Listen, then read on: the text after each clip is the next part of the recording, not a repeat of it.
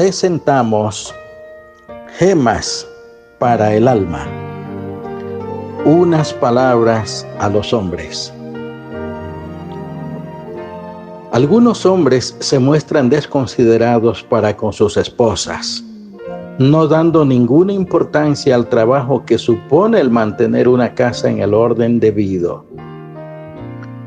Uno de estos maridos, sin embargo, cambió por completo su manera de pensar después que su esposa tuvo que ausentarse por tres días, dejándole a él el cuidado de la casa y de los tres niños.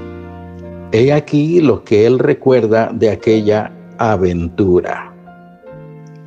Abrí la puerta a los chiquillos que venían de la calle 63 veces.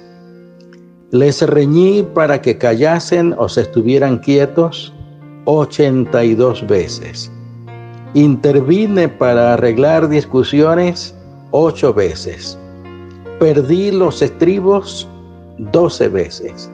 Até los cordones de los zapatos 15 veces. Quité manchas en los pantalones tres veces. Comí mal los tres días y pudiera añadir más. Nunca he deseado volver a ver a mi esposa tanto como ahora. Con razón decía el sabio, quien halló esposa halló el bien y alcanzó la benevolencia de Jehová. El hombre es materia y es espíritu.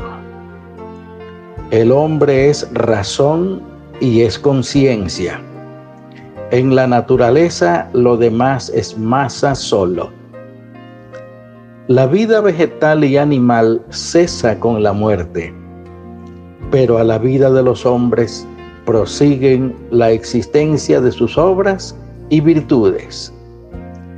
Por eso, para merecer la noble condición de ser hombre, debemos despojarnos de la materia y elevarnos en alas del Espíritu a las mansiones de la nobleza y el amor. Con amor y con nobleza, el hombre en el hogar sabrá ser tierno con su esposa, considerándola en su debilidad y en sus sufrimientos será evangelio, iluminándole la senda de su vida con parábolas de afecto y de lucha. Será báculo de apoyo en sus caídas y será aliento en los vaivenes de su paso por la tierra. La enseñará a vivir para que ame y la enseñará a amar para que viva.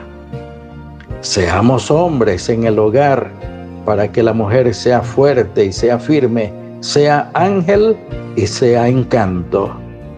Seamos hombres para distinguirnos de la bestia y no lanzar cosas ni ofensas a quien necesita en todo momento de nuestra protección.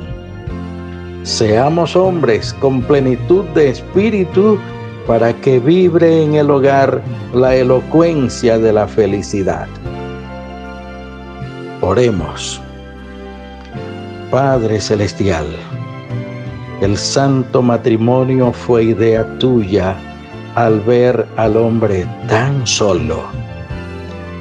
El adversario lucha para sembrar discordias y dañar la paz de un matrimonio bendecido.